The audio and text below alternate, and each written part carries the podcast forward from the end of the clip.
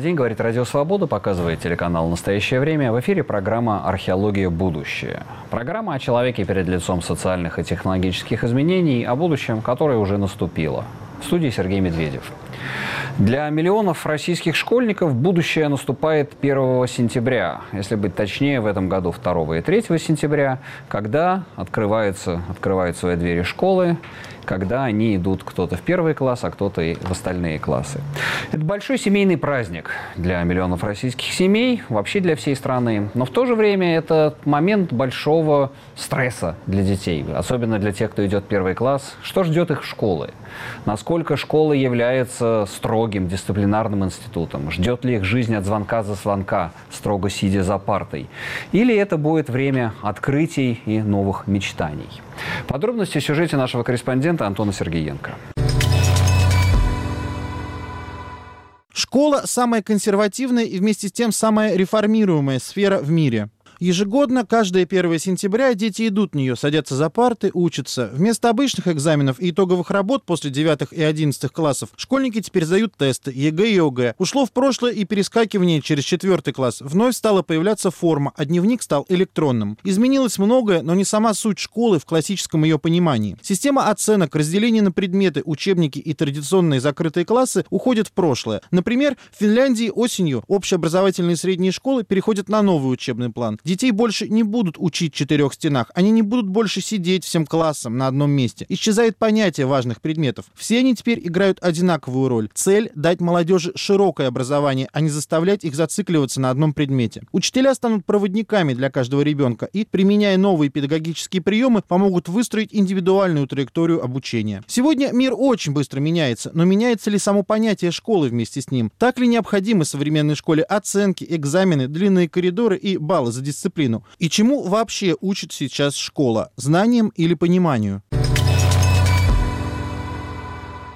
У нас в гостях учителя Сергей Казарновский, основатель и директор школы «Класс-центр». Добрый день, Сергей. Добрый день. И Леонид Кацва, историк, учитель истории Московской школы 1543. Добрый, Добрый день. день. Вы знаете, я хотел начать со звонка. Потому что вот такой вот для меня одна из главных метафор школы – это звонок. Это да, э, некое такое наследие эпохи модерна, современности, когда жизнь строго регламентирована. Фабричный гудок, э, тюремные тоже говорят от звонка до звонка, и школьники тоже да, живут по звонку. Я вспоминаю этот огромный звонок, который висел у нас в школе, и вот он на лестнице стоял, это гигантская такая звонилка. Если вдруг около нее оказывался в момент, когда она звонит, то просто там, я не знаю, там децибел 70, по-моему, в этом звонке, чтобы по всем коридорам для меня это такая страшноватая вещь была. А у вас в школе есть звонок? Есть. Ну, за то время, что я работаю, он разный был. Был как гудок паровозный. Э, был, когда он играл э, что-то типа «Дорогая моя столица». Сейчас еще какая-то мелодия.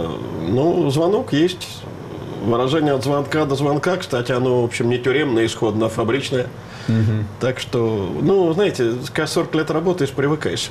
Ну, привыкаешь. Но, в принципе, кто-то ставит это под сомнение? Вот такая вот как бы линейность, распорядок Нет, времени? Нет, потому что э, ну, у нас наш многолетний директор очень увлекался театром. И а, ну поэтому тогда... у нас э, звонок ассоциируется скорее со звонком в театре, чем на фабрике. Третий тогда. Ну, Надо да, третий звонок ну, у нас, давать. У нас это... их два, третьего не бывает. Школьники. Перемены слишком маленькие. Э, нет, я не вижу в этом ничего, так сказать, тюремного. Ну, я это да, я так немножко шутливо это сравнение привожу, но для меня это все-таки такой важный ну, признак это того, что дисциплинирующий это, звук да, такой, да. Это эпоха современности, Ребята, которая... Пора. Как бы есть две, две вещи в школе. С одной стороны, линейка, да, которая меряет линейка пространство. У нас, вот линейку у нас нет. И звонок, который меряет Звонок время. есть, а линейки Но, нет. Сергей. Уже есть часть предметов, например, в нашей школе, которые не имеют звонков, они имеют другую продолжительность. Иногда Э, больше, иногда меньше, чем, собственно, урок. И поэтому дети э, в каком-то смысле приучаются жить и так, и так. Но, ты знаете, тут дело не в том, что вот, э, когда мы пытаемся свои воспоминания страшной школы накладывать на сегодняшнюю жизнь, да, нам кажется, что это вот так. А они это воспринимают просто совершенно по-другому. Но есть какой-то сигнал, который там, зовет их прийти в класс, и там что-то происходит, и ничего больше. К этому как относиться? Ну, так например, как у нас нет э, стульев в коридоры, а сделаны так полы, что на них можно сидеть. Mm-hmm. И я иду по коридору, и мне, когда я с гостями, все говорят, а что они не вскакивают? Я говорю, а что они сумасшедшие, что ли, вскакивает? Они сидят им удобно там. Но это есть некая договоренность, что это не есть неуважение ко мне, но да. просто, это просто какая-то э, система э, вза взаимоотношений уважительных друг к другу. И это как раз важно. Звонок, мне не кажется. Причем мы никогда в жизни не пробовали делать звонок музыкальный или что-то. Звонок есть звонок, что его придумывать? Он такой, как есть, так и должен быть. Не знаю. А форма?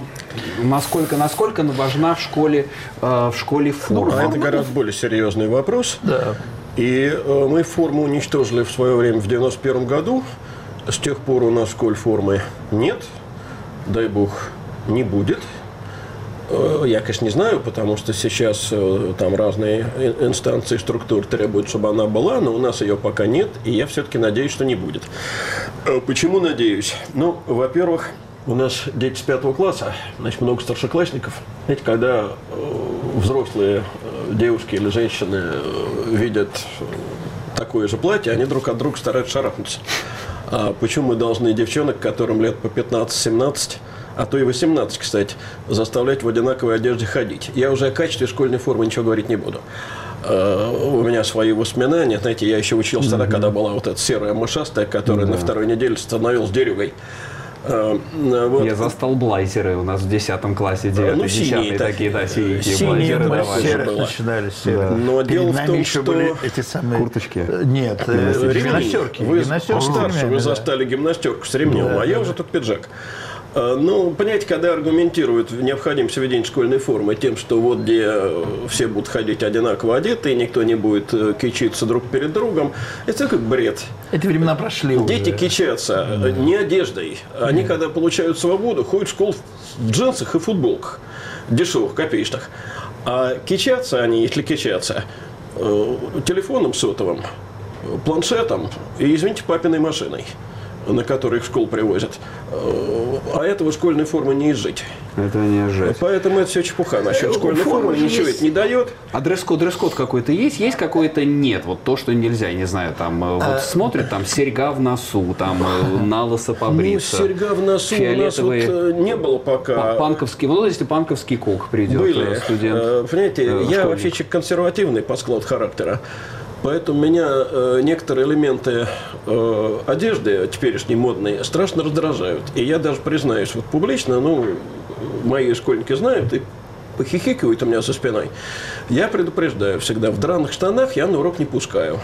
Mm-hmm. Сразу отправляю на выход, э, кроме 1 сентября, когда предупреждаю об этом. Поэтому у меня был случай, когда девушка забылась, пришла вот в таком виде, ей говорят, шансов нет. Э, в общем, она обвязала вокруг талии куртку, ну, примерно, знаете, как вот, прям как, в, как в церкви, да, у вас да. прям как. Ну, я посмеялся, пустил, говорю, в следующий раз и в таком виде не пущу, пройдешь в нормальных портках. А в таких ходи на дискотеку туда можно. Э, вот. Э, дресс-кода нет, иногда я об этом жалею, но это, наверное, за счет моего консерватизма. Сергей, а вы как? Какая штука? У формы есть э, несколько функций. Ну, одна функция, например, которая объединяет и является выражением гордости за то место, которое есть. Другая функция некого усреднения, некой, некого выстраивания в одну линию и такого э, поведенческой вещи. И, но э, на, на, на самом деле э, вот как бы вот она не нужна форма, на мой взгляд. Ну и да, вот, тем более у нас в школе они да, должны переодеваться, часто там есть художественных много занятий и так далее, но имеют в виду там танец и так далее, да. много приходится это делать. Да, с другой стороны, конечно же, они э, хотят быть свободными в том смысле, что в чем они приходят одеты, но я смотрю время от времени, раз, их появляется какой-то логотип на каких-то майках школы, он есть, класс-центр. Mm-hmm. Они сами себе делают То такие. есть сами делают такие... Да, сами придумывают майки. Им кор- это, корпоративная им, гордость Им такая. это круто, вот это, что это штука есть, но они при этом все разные. Никто это э, не делает. Даже я смотрю, как они приходят на выпускной вечер, иногда думаю, елки-палки, пришел бы когда-нибудь я в таком виде на выпускной вечер. Это тоже mm-hmm. какой-то определенный Ну, кич, поколение другое, другое совсем. Да. Я, я, я бы не стал на этом заострять. И вот когда вы говорите о том, внимание, говорите о том, что, э, ну, кич машины и так далее, и так далее, Э, если школа может предложить э, какие-то э, ну, другие знаки, ну, отличия условного, чем можно отличиться, например, там ты круто играешь на чем-то, Да, или там да. спектакле что-то, Да. или ты сделал потрясающий доклад, и, об- и это как-то вдруг об этом говорится, об этом говорит вся школа и так далее,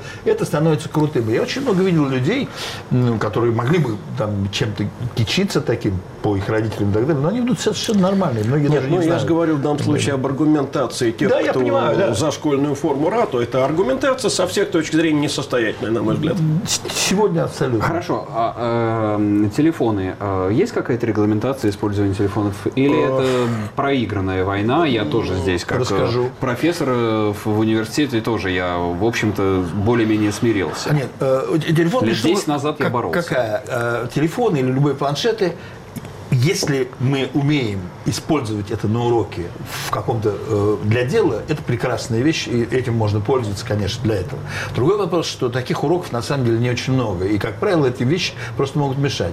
Но мы придумали э, очень простую вещь очень давно. Э, у каждого есть свой шкафчик в школе. Это его телефонная будка. Он приходит и кладет туда свой э, телефон, или должен положить туда свой телефон. То есть на каких-то занятиях э, заранее оговаривается, что быть не берите? нет, нет, нет, он изначально лежит там. Это на, причем мы, у них подписывается некий меморандум каждый 1 сентября, и А. родители, они подписывают меморандум, что телефон лежит там. две, вот как. две проблемы. Первое, то, что, конечно же, очень часто э, родители начинают звонить на уроки, еще что такое, просто мешает и так далее. Второе, они их теряют. Они их теряют, а говорят, что они воруют. А когда все подписали о том, что телефон лежит в шкафчике, претензий уже никаких нет. И мы с этим, конечно, как-то как работаем все равно. Ничего другого, как разговоры, нет. Да, приходится говорить, телефон, чем еще эта штука плоха? А, а, мы стараемся объяснить. Конечно, мы проводим директорские перемены. Компьютерная игра – это не отдых на перемене. Потому что всякая игра должна чем-то А заканчиваться. если для дела, а если погуглить что-то, в Википедии что-то найти? Вот вы знаете, даже я вот признаюсь, Ну, я да, вот да, сижу, да, сижу, понятно, понятно. иногда я неза- незаметно во время эфира что-то там под- правда, да. подсматриваю одним Это- глазом это- и это вспомнить какую-то фамилию, чтобы вам сказать. Жизнь показывает, что э, вот эм, ну, уроки, которые длятся 45 минут, которые, ну, 40-45 минут, которые ну, э, таким-то образом э, спроектирован уже педагогом, да, он знает, если это будет нужно, он скажет, возьмите и, и найдите, например, что-то. Это прекрасно. Ну да, будет. да, если это- А если этого это не нужно, это просто без этого можно обойтись, то это начинает они просто, просто, просто мешать, реально мешать. Понятно. Они с собой ничего сделать не могут, где в этом дело. Он только, он здесь. Ну да, да, это уже, да, как э, Да. мания такая. Ленит. Я пользоваться телефоном детским, ну, смартфоном, на уроке не умею. Э, И в интернет э, на уроки детям выходить не предлагаю. Я сам недостаточно продвинут, и времени на это уходит очень много. Но у меня бывает так, что дети на урок э, приносят вместо учебника планшет или читалку. Э, К моему глубокому сожалению, иногда они вместо читалки или планшета приносят э, телефон. Почему, к сожалению? Потому что, по-моему, это портит глаза. Но, э, так сказать, добиться, чтобы это был не iPhone, а именно вот э, планшет, не всегда удается. Это если говорить о старших. Э, Если говорить о младших, то я стараюсь урок начинать с того, что я поднимаю вот рукой телефон и говорю, а теперь все сделали так же, как я, и поставили на беззвучку. Пусть что убрали в портфель. У нас нет никаких шкафчиков. Дети на переменах, конечно, э, и играют, и гуглят, и чего они только не делают. Причем иногда э, с гаджетом сидит один, а вокруг него собирается еще пятеро, если не десятеро. И э, вот то распоряжение, которое недавно, вот буквально на днях прошло, ограничить использование Рекомендации. Это не распоряжение. Да, да, рекомендация Это была. рекомендации. знаете, как говорил Хаджан Средин? Ну, я понимаю, что Он говорил, что скажете. если высший начальник старшему начальнику делает ласковое замечание, то до младших начальников доходит одно сквернословие, а до подчиненных только зуботычное. Э, Мы живем в России, Э, поэтому рекомендация – это все так. Э, Ну, вот это, не знаю, распоряжение, рекомендация, по-моему, очень от большого ума сделано. Э, Потому что если правильно не разрешать пользоваться на уроке, то, на мой взгляд, совершенно неправильно э, не разрешать пользоваться на перемене, ибо это личное время, личное время. ребенка. Э, Кроме того, речь шла, насколько я знаю, о том, чтобы сдавали при входе в школу телефоны не только дети, но и педагоги. А извините, я мальчик взрослый, я сам решу, когда мне телефоном пользоваться, а когда не пользоваться. А если это, естественно, не время урока. Ну да, здесь, видимо, вопрос к организации Ну, это, учебного понимаете, процесса, а не к какому-то абсолютному э, принципу. Я Все-таки, идет расти. был в одной хай-скул, в которой просто поставлены глушители, и они выходят, Ну, звонят все на улицу. мне не кажется, И учителя, и... А, Понимаете, что дело? Я с вами абсолютно согласен, но когда я наблюдаю, наблюдаю, а такое бывает, когда учитель на, на уроке начинает, ему или ему звонят, или сам звонит. Это нехорошо. Это дурная история. это плохо. Это да. нехорошо, хотя, Дурная честно история. признаюсь, что иногда бывает, что я какого-то звонка жду, и детям прямо говорю, что вот я жду звонка, который я не могу перенести. Да, да. И вы меня извините, я вынужден буду ответить. можно я в таком объяснить, случае, да. Ну, это вот вы говорите замечательную вещь. Договариваться, я выхожу, обсуждать. я, это я детям говорю. Да, я я это Это то же выхожу самое в коридор. а студенты, да, если Кстати, бывает, что когда, человек выскакивает вот с раньше я очень, так позвонили. сказать, злился, когда звонили детям. Теперь я, в общем, перестал э, по этому поводу дергаться, и когда э, там раздают звонок, я говорю, ну, давай, это, А знаете, мы что придумали? А вот если ребенок сам играет, смс посылает, это да. тогда телефон кладется мне в протянутую руку, потом кладется, ну, в легком случае на стол, в тяжелом в сейф. Соответственно, в легком случае он выдается после окончания урока, в тяжелом по окончании рабочего дня и гуляй. Мы, под- мы подключили... надо на уроке Жё- Жестко у вас Ну, не, мне жестко. не Я- забалуешь. Меня подключили характер такой. родителей к этому делу, их ответственность, а именно, если... С этим гораздо сложнее. Я, я вам скажу, как сделано просто. Все подписывают свой меморандум, родители, учителя и так далее. Если э, в неразрешенной ситуации, когда, ну, бывает, что он говорит, принесите, нам нужно вот что-то сделать на уроке. Да, оказывается, на уроке телефон обнаружил, он отдается секретарю. Секретарь звонит маме, говорит, придите, пожалуйста, за телефоном. И тут мама начинает говорить своему, как же ты достал, зачем ты это Ну, сделал? знаете, я делал так тоже когда-то. Это в какой-то степени не работает. наскочил на одного папу, который... Он подписывает вначале эту штуку, Ничего он не подписывал, конечно, у нас нет такого порядка. В общем, он проявил непонимание. мягко говоря. Ну, скажем так, да. Ну, здесь да. Ну, в общем, да, сложный, сло- сложный А, вопрос. Дело в том, что он Э, я позвонил, хочу... он позвонил ребенку Да. на урок, а я попросил его на урок не звонить. Позже он сказал, чтобы я воспитывал не его, а ребенка, который, значит, э, забывает телефон выключить. Но, на мой взгляд, это тоже его ответственность. Ну, не расписание- знаю, нет, и я считаю, все-таки это, это, это ответственность получающего звонок всегда, И обеспечить. э, э, Получающему а, звонок всё-таки, да. 12 лет.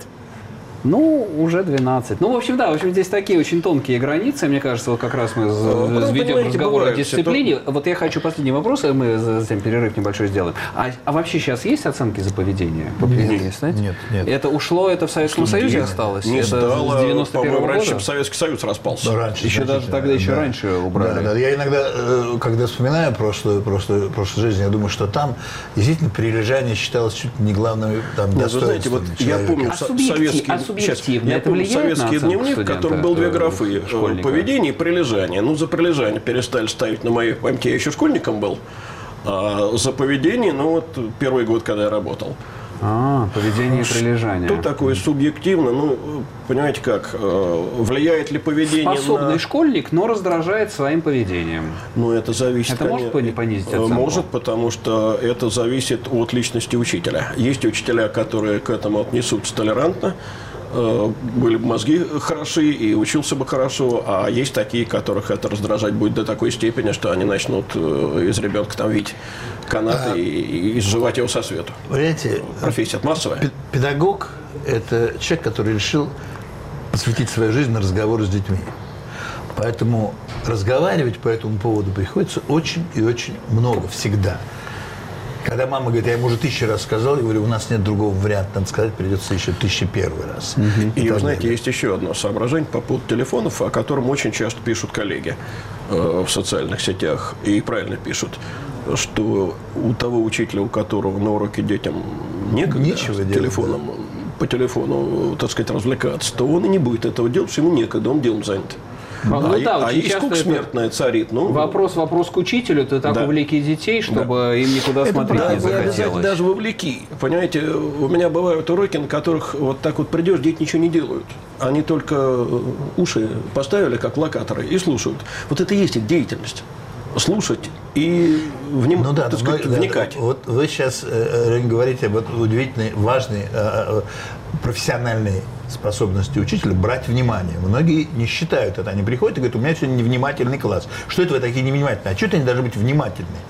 Если он не умеет брать внимание. Я ну, рекомендую читать Станиславского «Моя жизнь в искусстве». Вот да, мы возвращаемся, да. У нас был парень, э, учитель, я имею в виду, он огромный, такой двухметрового роста. Он вставал у доски и тихим голосом что-то такое бормотал. Бу-бу-бу-бу-бу. А потом жаловался, что дети его не слушают. Вернее, не он жаловался, а дети жаловались, что им невозможно ничего услышать, потому что в классе гул, э, летают э, там бумажки и прочее. Он говорит, я не буду заниматься дисциплиной, я не в ПТУ, а, э, так сказать, в сильной школе. Но какая сильная школа не будет, это же дети все все-таки подростешь. Надо, надо читать. Ты ну, да, здесь я, разговор. подводя итог этой части, вот то, что вы сказали, что театр, э, школа как театр, третий звонок, система Станиславского, как вы говорите, действительно, учитель должен быть немного я учителем, больше... немного э, и много актером, и тогда эта проблема решится. Так, у нас здесь своя дисциплина, да, давайте хорошо, сделаем да. маленький перерыв и вернемся через пару секунд.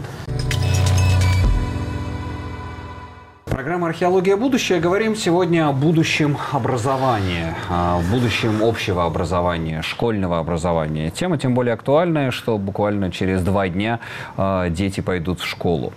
Об этом рассуждает главный редактор учительской газеты и учитель Арслан Хасавов в сюжете нашего корреспондента Антона Сергеенко.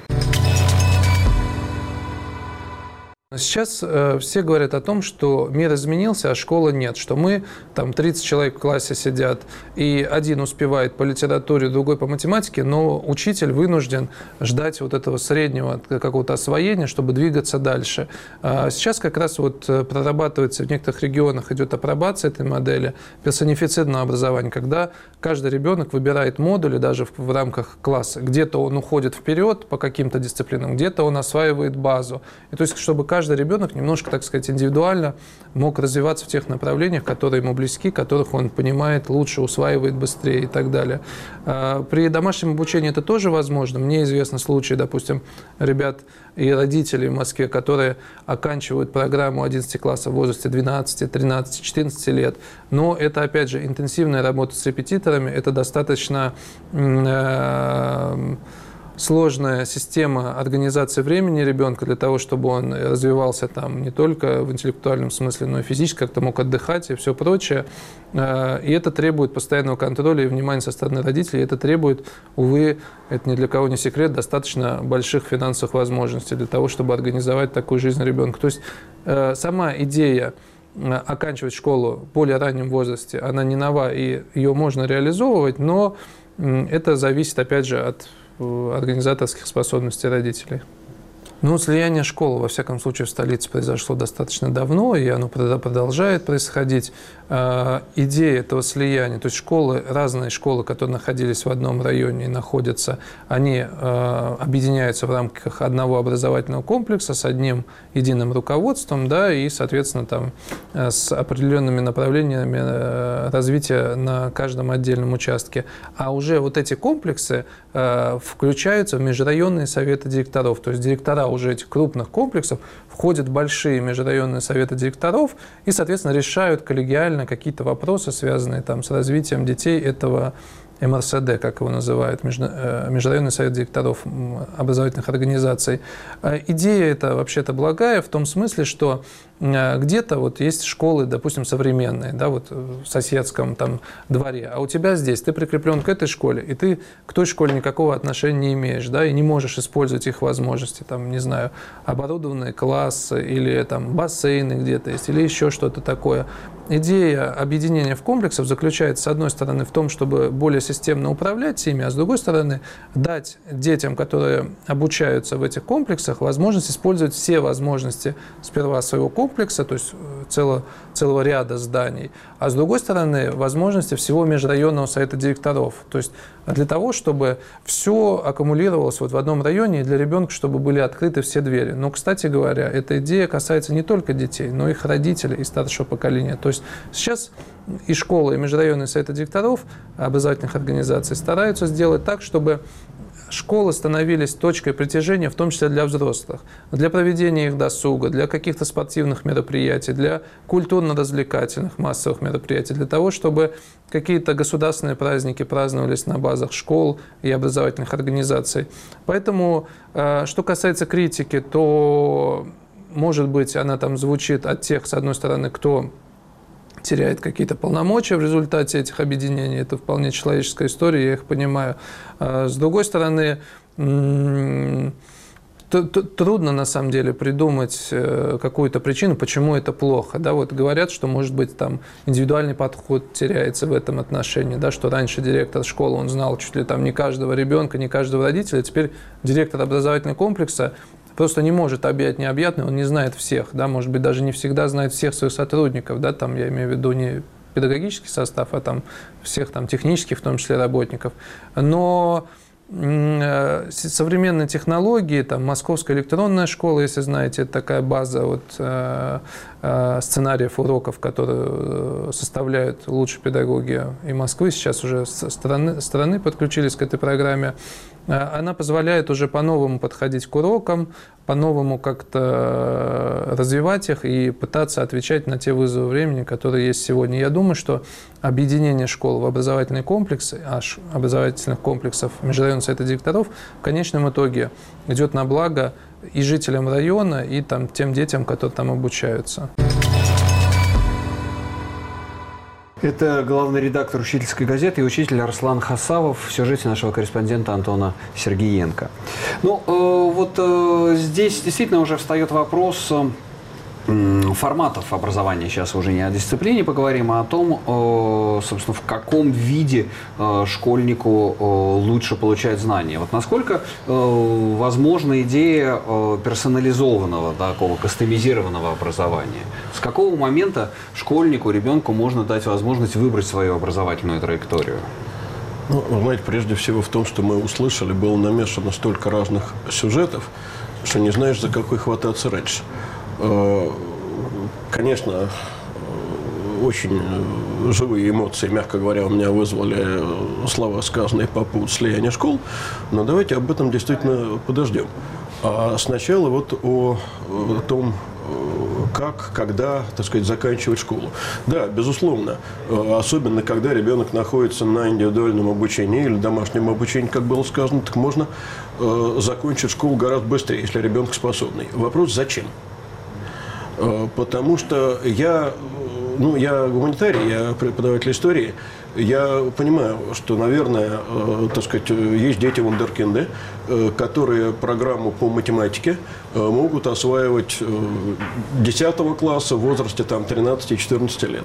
Я совершенно не представляю себе 12-летнего ребенка, которому можно адекватно э, преподать э, программу по литературе старших классов, Э, по истории и по обществознанию, потому что это предметы э, ну, условно, Достоевского. Э, можно сказать и так. Я Достоевского сам не люблю, но дело не во мне. Ну, неважно, я о той проблематике, да. которую а я ставит Достоевский, том, которую невозможно Это предметы, которые требуют не природной одаренности, в первую очередь, ее, конечно, тоже, но не только ее, а определенного жизненного опыта.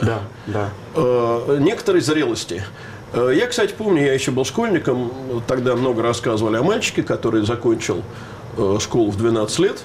Э, не помню, какой, на какой факультет МГУ он поступил.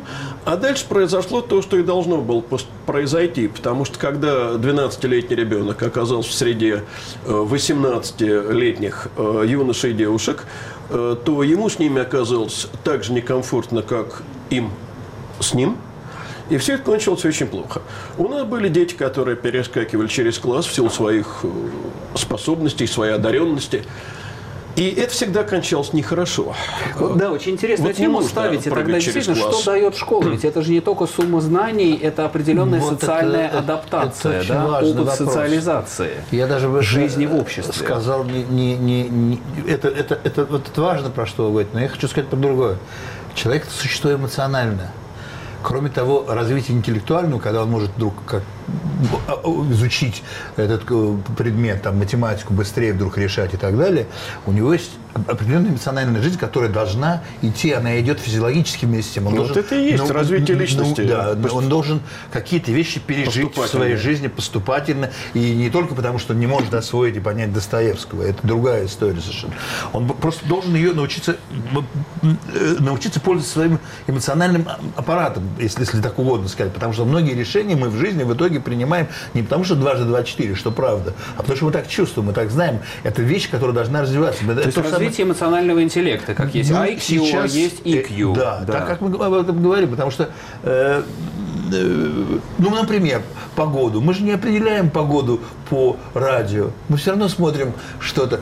А иногда та же вот самая э, э, как бы неприглядная погода по радио нам говорит, какая сегодня хорошая погода, как хорошо, что идет сегодня дождь и так далее. Это надо вырасти. А вообще многие же понятия, вот мы говорим, э, например, ну, у, у- у Ломоносова на воротах первой русской школы было написано четыре столпа образования. Арифметика, грамматика, гимнастика и стыд. Кстати, не знал. Да. Как интересно, да. Арифметика. Грамматика, гимнастика и стыд. Это нравственная категория. Это то, к чему должен человек прийти, созреть и понять. Потому что почему у ребенка возникает стыд, как он возникает, как можно без стыда, ну и так далее, и так далее.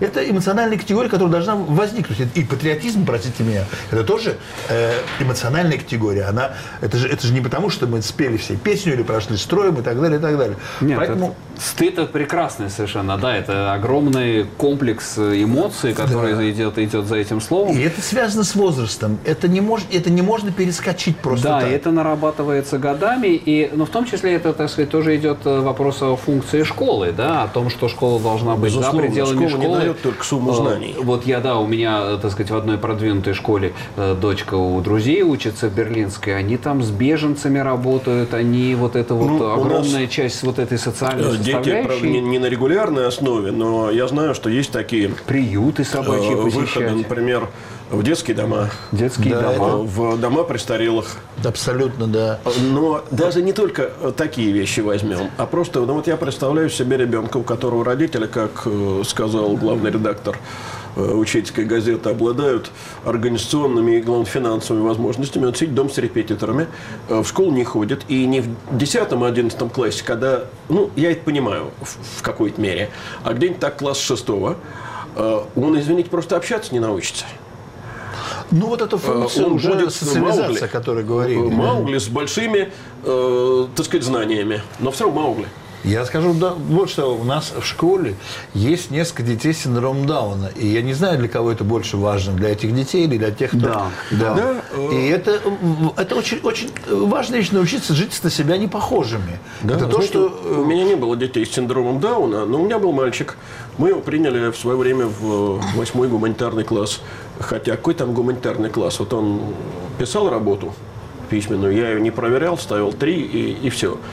Он у нас два года продержался, потом он ушел в училище, стал массажистом. И я до сих пор считаю, что его присутствие было исключительно полезно прежде всего его одноклассникам. Э, Потому что, ну вот в поход мы пошли.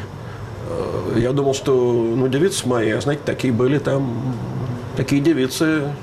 Я думал, сейчас они начнут, а мы с ним в одной палатке жить не хотим, чтобы они за, за ним ходили, как мать за ребенком. И я смотрел на них и радовался. И вообще, вот я работаю давно. И мальчик этот у меня уже довольно давно учился. Я считаю, что это, в общем, главное, что мной было сделано за все эти годы в педагогике, это вот этот мальчик. Когда мне родители в первом классе задают вопрос, какие у нас будут программы по математике, я говорю, вы психи. Понимаете? Э, Вы отдаете ребенка на 10 лучших, 11 лучших лет его жизни, вы задаете этот вопрос. Она поменяется еще 10 раз, эта Ну да. программа.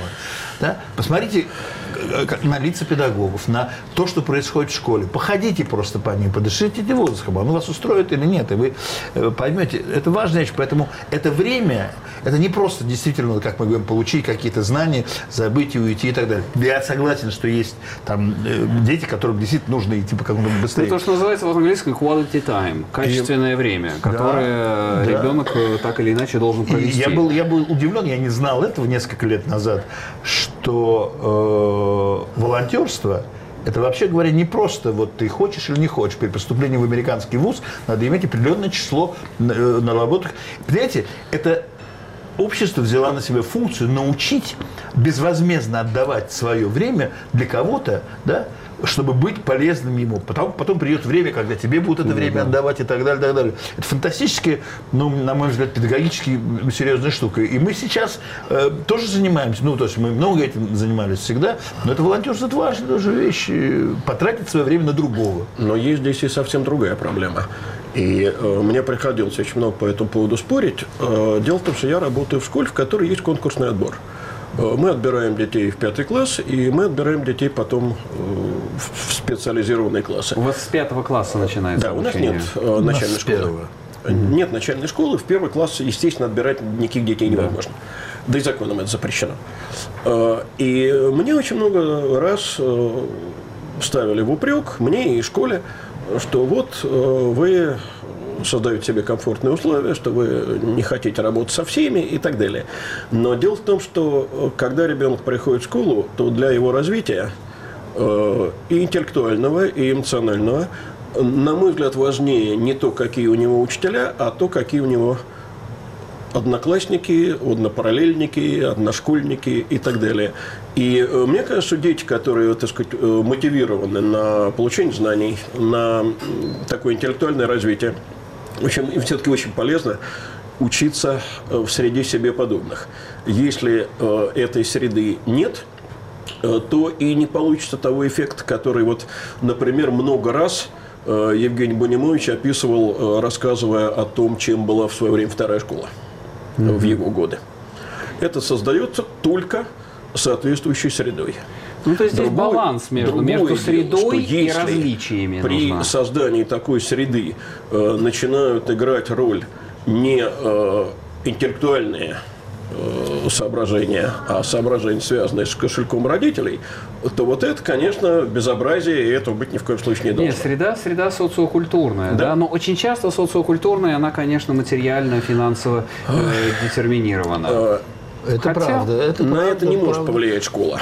Ну да, на эту школу, но я согласен, что здесь действительно какой-то очень тонкий баланс между... Э, у нас всегда было достаточно большое количество детей, которые, э, например, были чрезвычайно заинтересованы э, в льготном питании.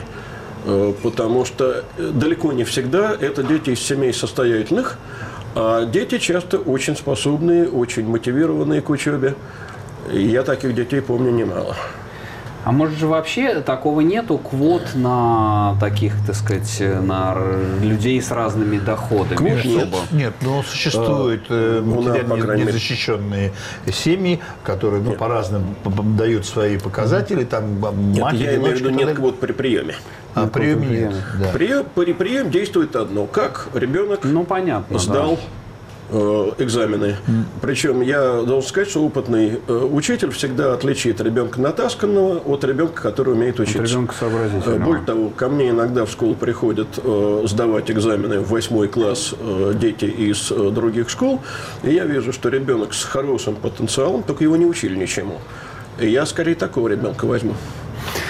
Вернемся к нашему разговору о школах и школьниках буквально через мгновение. Программа «Археология. Будущее». Продолжаем наш разговор о школах в преддверии 1 сентября, в преддверии нового учебного года. Какое будущее ждет школьное образование, ждет среднее образование? И, конечно, разговор этот не только российский, разговор глобальный, разговор европейский. И здесь об этом рассуждает немецкий писатель Томас Мартин в сюжете нашего корреспондента Ирины Мартин.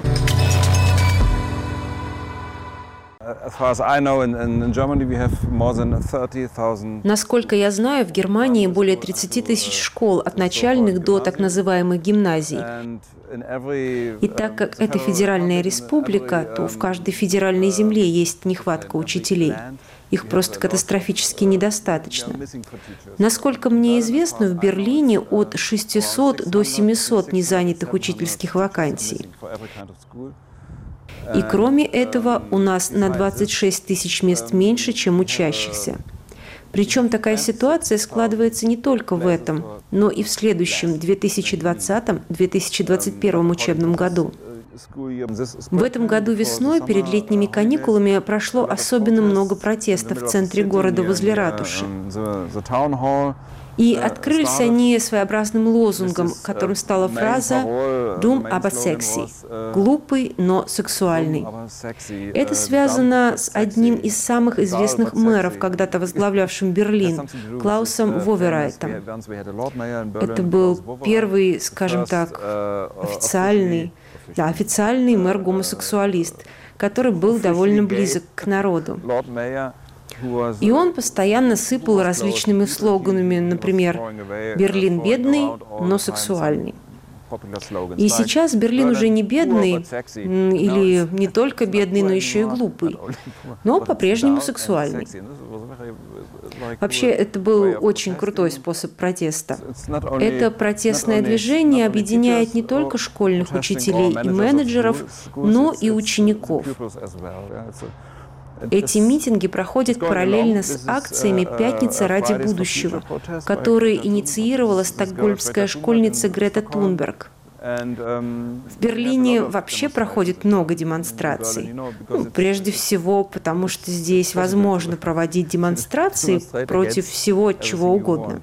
Вообще интересно наблюдать, как эти ученические протесты, в которых принимают участие ребята 10-12 лет, развиваются. Школьники не только протестуют против нехватки учителей, они также протестуют против низкого уровня обучения. Им действительно хочется иметь достойное образование. Конечно, низкий уровень обучения опять-таки связан с нехваткой педагогов. Учащиеся постарались встретиться с сенатором Берлина по вопросам образования Сандрой Шейрис из социал-демократической партии. Она пришла и опять много всего пообещала. Но эти обещания большей частью остаются только обещаниями. Периодически у нас проводятся круглые столы, но все это только для того, чтобы немного успокоить учащихся, безо всякого видимого, с моей точки зрения, результата. Сейчас вторая неделя нового школьного учебного года после каникул, и можно увидеть, как протесты немедленно начались вновь. Как учителя, ученики, школьный персонал вынужден жаловаться на эти странные обстоятельства. Разумеется, в то время, когда я учился, образование было немного более авторитарное, чем сейчас – особенно восточно-немецкая педагогическая система, которую до сих пор используют в Финляндии, что, кстати, заставляет нас задуматься. Ведь по индексу уровня образования, измеряемого в рамках программы развития ООН, Финляндия постоянно находится на первом месте, на самой вершине. Возможно, это даст нам некоторую пищу для размышлений. Когда я сравниваю уровень образования моих детей с моим собственным, я понимаю, что многие вещи утрачены. Действительно, многие. Когда я смотрю современные учебники или пытаюсь следовать системе школьных уроков, то мне сложно понять, каков принцип сегодняшнего образования. Мне он кажется очень непоследовательным. Не осталось того, что мы могли бы назвать материалистическим взглядом на историю. Конечно, уже никакого исторического материализма нет, но как назвать то, что происходит сейчас, я не знаю. Но я знаю, что профессора из университетов много раз жаловались на низкий уровень образования в школах, на недостаточные знания литературы, истории, общей культурологии.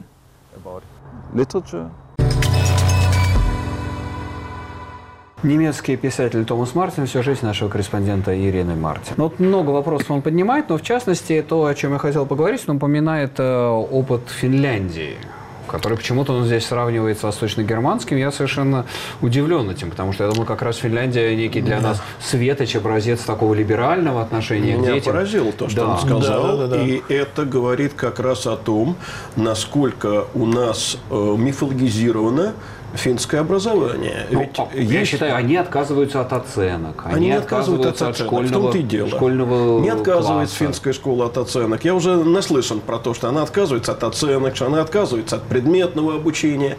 Э, финская школа не отказывается ни от оценок, нет предметного обучения. Это э, все русскозни. Это, может быть, делается в каких-то отдельных экспериментальных школах. И э, ну, по закону драматургии мы вернулись к тому, с чего передача начиналась, получается, вот к финскому образованию.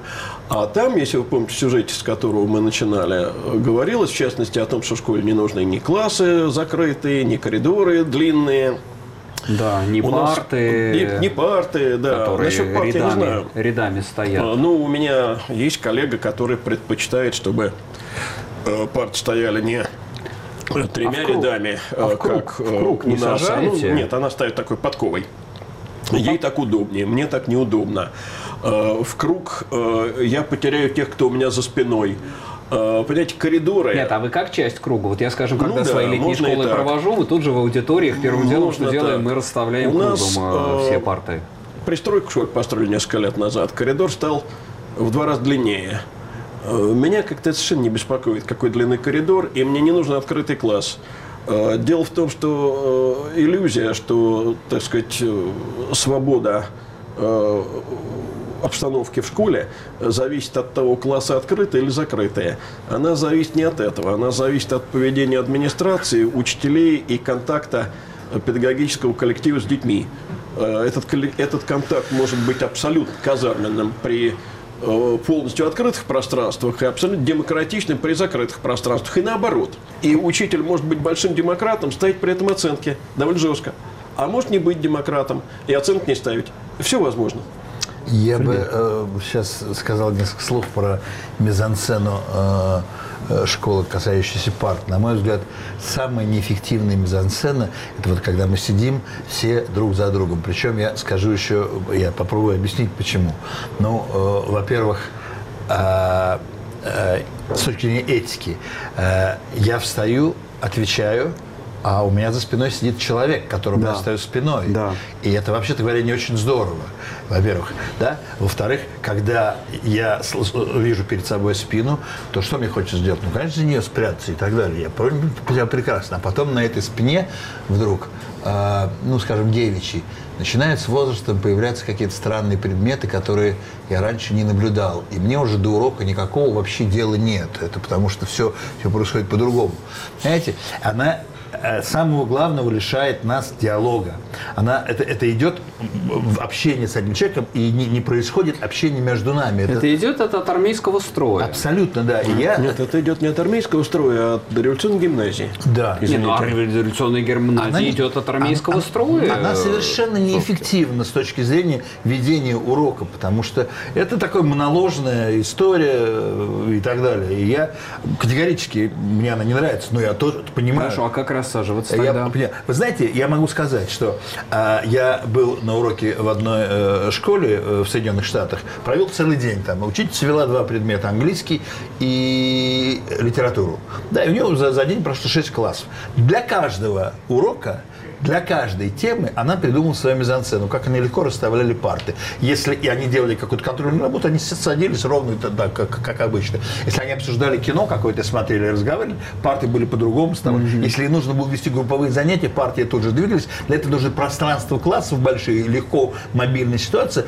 То есть э, понятно, что как контрольно удобно вести так, как вот удобно. С другой стороны, когда мы видим друг друга и разговариваем, мы же э, включаемся в разговор какой-то, мы включаемся в какое-то общение. И я, например, помню, я пришел в, в Париже в одну из школ, начальный класс, и я спросил, а где учительский стол у директора? Он сказал, а зачем ему стол? Зачем ему стол? Он должен... Ходи, он ходит он, между... он должен с ними вести урок. Что, что ему сидеть? Ну, у него есть своя комнатка, правда, там, mm-hmm. и, и так далее, и так далее. Это правда. Много у нас э, это правда. школ, где учителя есть свои комнатки. Да, да, да, это правда. А, я... Понимаете, мне просто кажется, что вот э, такие вещи, как Э, там прозрачные стены, рассадка в классе. Не это главное. Так же, как не форма главная сегодня в школе и не сотовый телефон. А, главное – это э, стиль общения, э, это содержание тех самых программ. Родители, может быть, и не в первую очередь должны про это спрашивать, но то, что их это интересует, нормально. Понимаете, стиль общения, он тоже задается, э, задается э, архитектурой общения. Я, Ну, да, я наверное, здесь скорее если, соглашусь, если у меня будет в классе урок дискуссия какая-то, то я Тоже. переставлю, конечно, парты, я не посажусь в затылок друг Нет, ну, другу. молодые, рабочие, как рабочие группы, да, студентов. Можно Э, расстаться знаете, как в кабаре. Я вот так у меня сложился опыт работы, что я несколько лет работал в комиссии по аттестации учителей. И я нагляделся на эти групповые формы работы. Как правило, это сводится... Ну, я понимаю, что это урок, который давался для проверяющего, поэтому обычно, скорее всего, Мария Ивановна так не делает. Но тут дети садятся группами, им дают документ, они этот документ 10 минут изучают, потом начинается работа группа, вот отчет групповой. Что дети делают? Они зачитывают содержание документа, вместо того, чтобы его анализировать. Потому что все это называется таким нехорошим словом на букву «П» – показуха.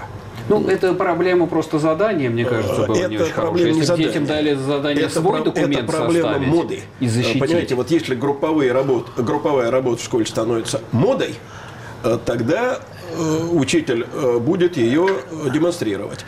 А есть статистика. Э, Не так давно была опубликована очень любопытная статья двух методистов э, с э, опорой на европейский опыт, я не помню, правда, какой. Оказалось, что есть прямая зависимость. Чем больше э, на уроке проходит дебатов, дискуссий, обсуждений, тем знания итоговые что? Правильно, хуже. А, Чем? да. Чем что? Чем больше, тем больше Нет, дискуссий. нет, нет, нет. Тем это знаний Чем если бы, если бы они просто сидели и слушали. слушали учителя. Нет, не обязательно слушали учителя, но они учителя слушают, они работают по тем предложениям, которые он дает при активной роли учителя, знания оказываются, извините, все-таки выше. Понимаете, поэтому э, то, что у нас традиционную школу сейчас э, со всеми нашими вгосами и, и прочими машами стараются выбросить в утиль, это Ну, очень никто не опасно. выбрасывает, но есть же как бы- есть же культура Выбрасывают, кри- поверьте. культура критического мышления, Потому что как учителя ее- жалуются как ее в один голос, что приходит э, методист и говорит, а у Да не вас ходят урок, уже методисты сейчас, они пишут бумаги, а на у которые вас отвечают. урок не по вгос. Звучат такие слова. Вы Это, слышали? во-первых, никто не знает, как вести урок по ВГОС на самом деле. И мы только начинаем этим заниматься. Мы этим занимаемся у нас в школе например, 17 лет. Но у нас есть культурологическая среда. У нас музыкальная школа, драматическая и общеобразовательная. Причем я считаю, что это то, что должно быть в Я любой школе. говорю только об общеобразовательных уроках, И, конечно. и это общеобразовательные уроки внутри них находятся также абс- абсолютно. И это, конечно, дает возможность невероятную, где у нас, ну, условно говоря, дополнительное и недополнительное образование, это есть одно и то же поле. Это такая культурологическая среда, которая дает возможность заниматься именно тем, что называется, ну, метапредметностью, реально, понимаете? Потому что мы смотрим на некие явления узловые э, там, и природы, истории с разных точек зрения, через вот музыку да, и, вот и- это и вот так это- далее. И это становится интересным. Ну, грубо говоря, ритм. Это явление характерное для музыки, для архитектуры, для истории, для математики и так далее, и так далее. И эти у нас узловые понятия распределены по классам, по параллелям, и мы это начинаем обсуждать. Это много лет. Пишутся эссе по этой теме, возможность перехода из одной предметной области в другую.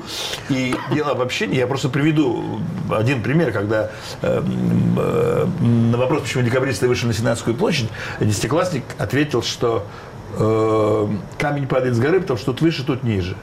Ток течет, потому что есть плюс-минус. Вообще вся материя движется, потому что есть разных потенциалов. А потенциал этих людей настолько выше был потенциал людей окружающих, что не сделать что-то они не могли просто. Сильно. Мне Но очень это понравился да, этот это- ответ, на самом это- деле. Он- Да, Такой он кра- красивый ответ. Только беда в том, что бессодержательный, а так ничего.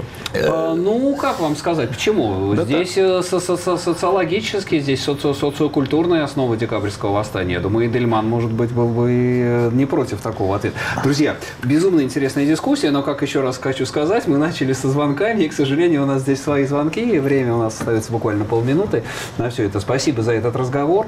Напомню, что у нас в гостях были Леонид Кацва, Сергей Казарновский. Учителя ведущих лучших московских школ. А, ну, а от себя скажу, что вот э, просто подберу ту мысль, которая прозвучала в этой дискуссии, что действительно вот эти вот школьные годы – это лучшие годы в жизни человека. Вот этот период между там шестью, семью и семнадцатью, ну, наверное, двадцатью годами.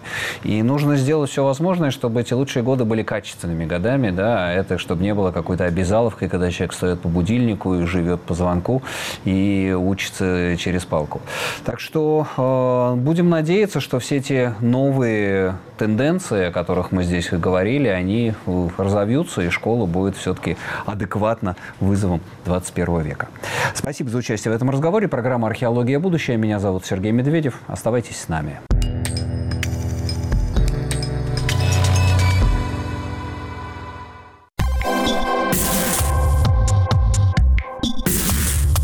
Рожденные после СССР. Как выглядит реальность с точки зрения молодых людей и что они планируют изменить в будущем? Выясняем с представителями поколений Y и Z каждую субботу в 7 часов вечера сразу после выпуска новостей. Ведет программу Тамара Леленкова. Повторы слушайте в субботу на средних волнах в 22.05, а также в течение недели.